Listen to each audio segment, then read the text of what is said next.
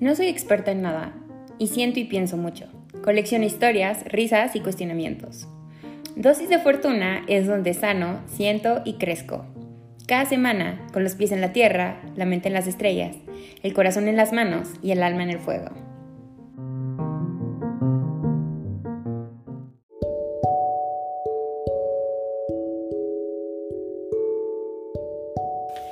Hello, hello, hello, hello. Bienvenidos a un episodio más de su podcast de confianza, Dosis de Fortuna.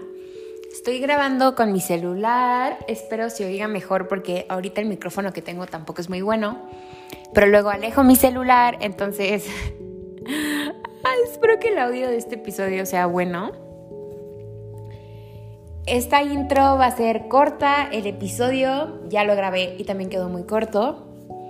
Van a escuchar algo nuevo en este podcast porque mm, esta semana recibí ciertos mensajes del más allá em, de seguir mi pasión, que es escribir, de dedicarme a mi arte, que es sentir. Me gustó mucho cómo quedó el episodio. Está inspirado en una frase y en una foto que vi. Ya en unos minutos em, nos adentramos a ese tema. Pero algo, quería yo compartirles algo. Yo soy una lectora compulsiva. Bueno, yo soy compulsiva en general. O compulsiva, impulsiva, inestable, me definen, ¿no? Palabras que me definen. Pero yo soy una lectora compulsiva en el sentido de que yo antes, bueno, o sea, hasta abril, sí, tuve por casi, por mucho tiempo esta costumbre de leer dos libros a la semana. Leo rápido, tengo muy buena comprensión lectora y eso me permite devorar libros. Aparte que me concentro mucho cuando estoy leyendo. Y una forma en la que yo siempre he podido identificar que no me siento tan bien como psicológicamente es cuando no tengo ganas de leer. Y llevo un mes sin leer. Y llevo un mes sintiéndome muy abajo, muy, muy abajo. Me siento muy abajo. Pero siempre hay algo para lo que voy a tener tiempo de leer y esos son poemarios. Los poemas a mí me sanan, me encanta, me permiten vivir, me inspiran y algo que voy a estar haciendo todos, eh, pues cada episodio, es leerles algún poema de algún poemario que esté leyendo, ¿no? Voy a intentar que sean en español, casi todos, eh, porque luego también mi, pues, mi pronunciación en inglés no es la mejor, me han dicho que les molesta que hable tanto en inglés, entonces voy a intentar hacerlo menos. Pero bueno, Hace poco me compré, bueno, hace poco, o sea, ayer y me llegó hoy, este libro que se llama Rómpeme en caso de emergencia de Emilia Pesqueira. A Emilia la pueden encontrar en Instagram, en su personal como Emilia Pesqueira y su cuenta como principal donde sube talleres de escritura, literatura y sus escritos. Eh, se llama Pedazos de Todo. Ahí la pueden encontrar. Es increíble. O sea, este, o sea, apenas los empecé a leer hoy, este libro, este poemario. Ya le di una ojeada y me está encantando muchísimo. Y para empezar el episodio quería leerles, pues, el primer poema de este, de este libro, ¿no? Y va un poco así. Me duermo con frío, pero me despierto a las 4 de la mañana sudando. No me como la parte fea de las manzanas y me apego a las distracciones para poder lidiar con el vacío que dejan las personas en mí. Me dicen que soy demasiado rara, pero que no soy suficiente, que las cosas que hago y las cosas que digo no van conmigo, pero sí van conmigo, simplemente no van con el mundo. Nací lunática y enterrada, moriré sana y con alas. Me enamoro más en mis sueños de alguien a que, al que nunca le he visto la cara, que en la vida real de alguien a quien veo diario. Soy todo menos noble porque la acción más noble que puedes hacer es dejar ir. Y en eso me considero un fracaso. Me como las uñas a finales de mes, pero nunca a principios. Y me quiero deshacer de mi identidad de la misma manera en la que se deshizo de mí la única persona que me ha querido sin querer. Soy mi propio portazo en los dedos y mi propio signo de interrogación que se queda en el aire cada vez que me río. Hay demasiados libros en mi cuarto, me ayudan a fingir que el tiempo no pasa tan rápido y estoy en proceso de coserme y arreglarme. Cuando tengo miedo, me regreso a ser niña, para tenerle miedo a cosas que no dan tanto miedo, para tenerle miedo a la oscuridad en vez de al futuro. Paso demasiado tiempo descalza y muy poco dormida. Escalo árboles, pero me dan miedo las alturas. Sigo sin entender cómo fuimos tan felices estando tan jodidos y sigo contando las veces que mi papá parpadea cuando se enoja. Tengo la mirada perdida y mi mente no deja de buscarla. Me baño con agua fría y tomo vino barato. Hay cenizas de cigarro entre las páginas de la mayoría de mis cuadernos y nunca tengo pluma suficiente suficientes porque las rompo cada vez que escribo de eso. Siempre he sido de risa y lágrima fácil. Mi sueño es no tener sueño nunca y poder robarle las estrellas a la noche sin que se dé cuenta. Quiero que me resuelvan, pero sin que me digan que soy un problema. Siempre soy la última persona en perdonarme y demasiadas veces me he pedido perdón. Y soy un lienzo salpicado de cicatrices, pero prefiero eso a tener una piel que no ha vivido.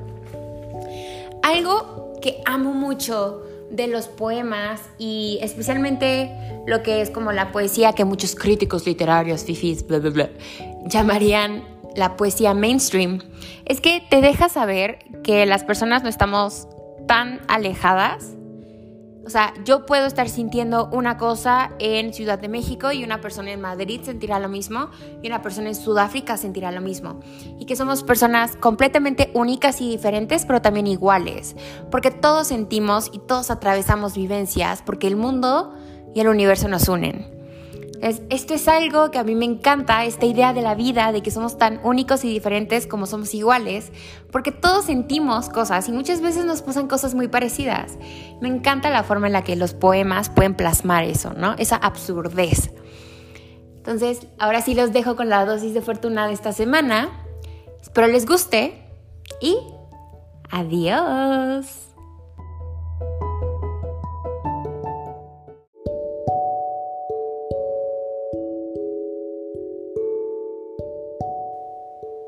Lo que no te hunde te enseña a nadar. Yo vivo en vasos de agua, ¿no? Hay momentos donde el agua me permite nadar y disfrutar y hay momentos donde el agua me consume y me ahoga. Últimamente el agua me está consumiendo.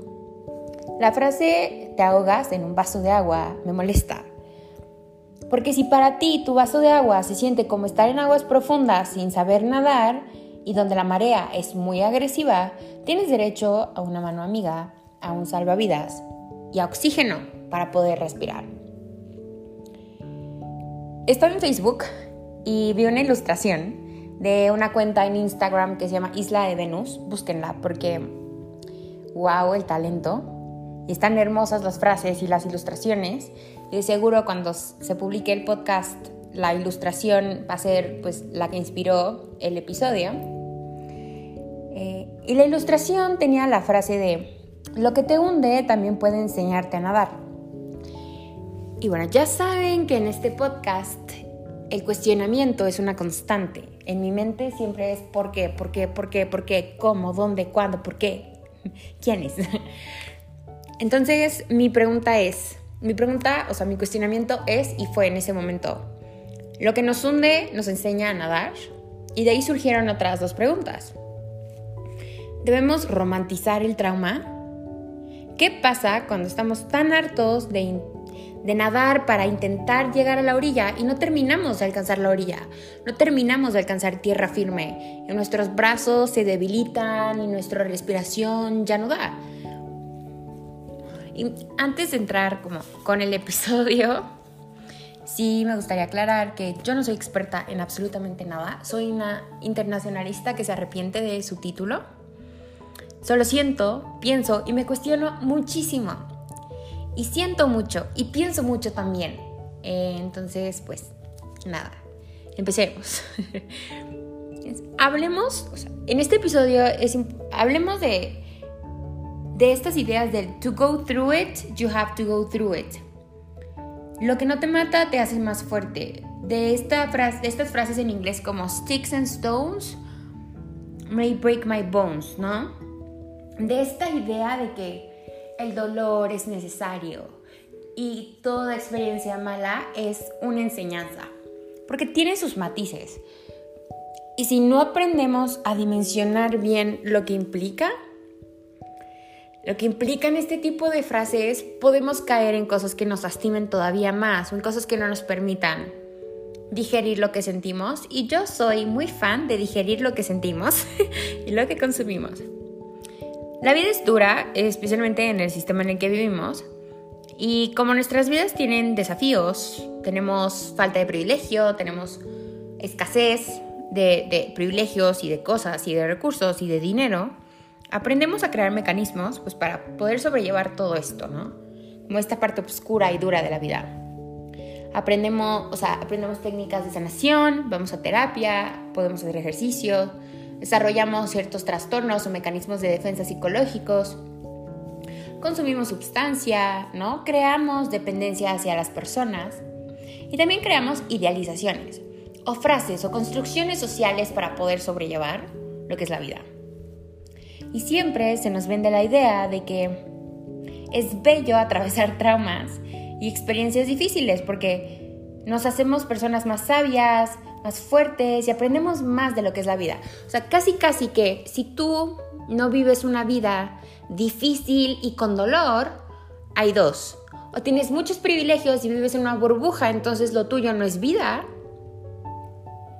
O qué tipo de vida viviste, como que tu vida no es suficiente si no tienes malos momentos, si no estás abajo, si no estás que te hundes. Algo que yo noto bastante es que como todo en la vida, la idea de lo que no te mata te hace más fuerte, pues tenemos que tomarla con un grano de sal. Porque muchas veces sentimos y atravesamos experiencias que jamás en la vida deberíamos atravesar. Atravesamos, por ejemplo, traumas de abuso, ¿no? Son cosas que jamás en la vida deberíamos atravesar, porque la vida no debería ser violenta. Nuestras vidas no deberían ser como un constante watch out porque estamos en peligro de que nos lastimen. Y es muy válido el sentimiento de rabia eh, que sentimos, ¿no? Porque es como, yo no quiero agradecer este hardship, este mal momento, porque tal vez me va a hacer más fuerte en el futuro, pero ahorita me está doliendo. O sea, ahorita tengo una herida. Qué ridiculez es esa de decir, todo esto es para un bien mayor, ¿no? Porque las cosas duelen. Y sí, creo que tal vez decir ridiculez no es la mejor palabra, pero yo creo, ah, yo soy una persona, a mí no me gusta que me obliguen a sanar cuando no quiero sanar. soy muy así, soy terca, terca, como una pared, ¿no? Entonces, me gusta sentir, me gusta, si me necesito hundir en mi rabia, lo voy a hacer, porque necesito sentirlo, para yo llegar a mi propio límite. Y por un lado, entonces todo esto nos obliga a ir por la vida diciendo todos los traumas de mi pasado, debo de romantizarlos porque me hicieron quien soy ahorita. Tal vez nuestros traumas, nuestros dolores, nuestras heridas sí nos hacen quien somos, quienes somos. Sí nos hacen más fuertes, pero duelen. Duelen un montón. y eso por un lado. Y luego está la cuestión de que ¿Qué pasa cuando estamos hartos de nadar? Y no terminamos de encontrar la orilla. ¿Qué pasa cuando el mar solo parece agrandarse, hacerse más profundo y más difícil de atravesar, más difícil de nadar? Porque siempre nos dicen que el futuro vale la pena, que el dolor es necesario. ¿Y qué pasa con nuestro presente? ¿Qué pasa cuando el vaso de agua se siente como un océano sin fin y las cosas se acumulan y solo hay más agua, más agua, más agua y nosotros nos hundimos para abajo y ya ni siquiera podemos sacar la mano para pedir ayuda, ¿no? Específicamente mi historia con hundirme y nadar es la siguiente. Yo crecí en el mar, aprendí del miedo en el mar Aprendí del dolor en el mar, aprendí del amor en el mar, aprendí de la intensidad en el mar. Mis vasos de agua ya no son vasos de agua, son océanos enteros. Hay momentos donde el océano es cristalino, donde es manso y tengo un flotis o un bote para flotar y disfrutar. Hay momentos donde tengo fuerza para nadar, hay momentos donde tengo fuerza para pelear. Y luego el océano se oscurece. El soporte desaparece, la marea se pone mucho más agresiva, mi fuerza ya no es suficiente. A mí me cuesta aceptar que algo que me consume es una lección que debo de agradecer, porque mi vida debería ser una bahía cristalina, ¿no? un constante soporte, constante tranquilidad. Y obviamente pensar eso es una fantasía, pero soy muy fiel a la idea de que tenemos derecho a vivir fantasías. Y la conclusión es, tal vez lo que no te hunde no te enseña a nadar, pero te enseñó a amar, te enseñó a aceptar, te enseñó a pelear, te enseñó a dejar o a irte o hasta quedarte. Lo que no nos hunde nos enseña a sentir. Y sentir cansa, pero también calienta el corazón y también nos refugia. Nuestras vidas son océanos y debemos de amarnos y cuidarnos, aunque luego la marea se ponga dura y nos sacuda un poco. Me acuerdo de la canción, creo que se llama El cantante de Leon Leiden, que dice, como la marea, lo nuestro viene y se va, yo ya no quiero pelea. Um, muy buena canción, por cierto, si quieren leerla, leerla. Ay, Dios mío. Si quieren oírla. Y también la letra, la letra me gusta, es una canción simple de reggaetón, pero está muy buena. Pues nada, o sea, es como yo vi esta frase, generó mucho en mí y quería compartirles un poco de este pensamiento. Espero que les guste esta dosis de fortuna, porque es algo nuevo que estoy intentando. Porque la galleta de fortuna que me comí esta semana me dijo que intentara cosas nuevas. Y las tarotistas de TikTok me dijeron que dejara de huirle a mi pasión, que es escribir y que sentir. Y pues ya saben que si les gusta, si se sintieron identificados, si esto les hizo sentir, apreciaría muchísimo, muchísimo que compartan el podcast, que se suscriban o le den follow. En Google Podcast y en Apple Podcast pueden suscribirse y les va a llegar una campanita cada semana que hay nuevo episodio o episodios. Spotify me pueden seguir y en su playlist de nuevos episodios de podcast les va a salir el podcast cada que haya nuevo episodio o episodios. Este episodio pues es corto, es short and sweet, es emocional y tal vez dirán, ay, Fortuna, es que te pones bien densa, pero esto es un reflejo de mi vida. Hay días densos y hay días simples, hay cosas bonitas y hay cosas muy obscuras y muy malas. Siempre busco ser honesta y vulnerable. Y por último, sientan, cuídense y abrácense. Que la fortuna siempre esté con ustedes y nos vemos la semana que viene.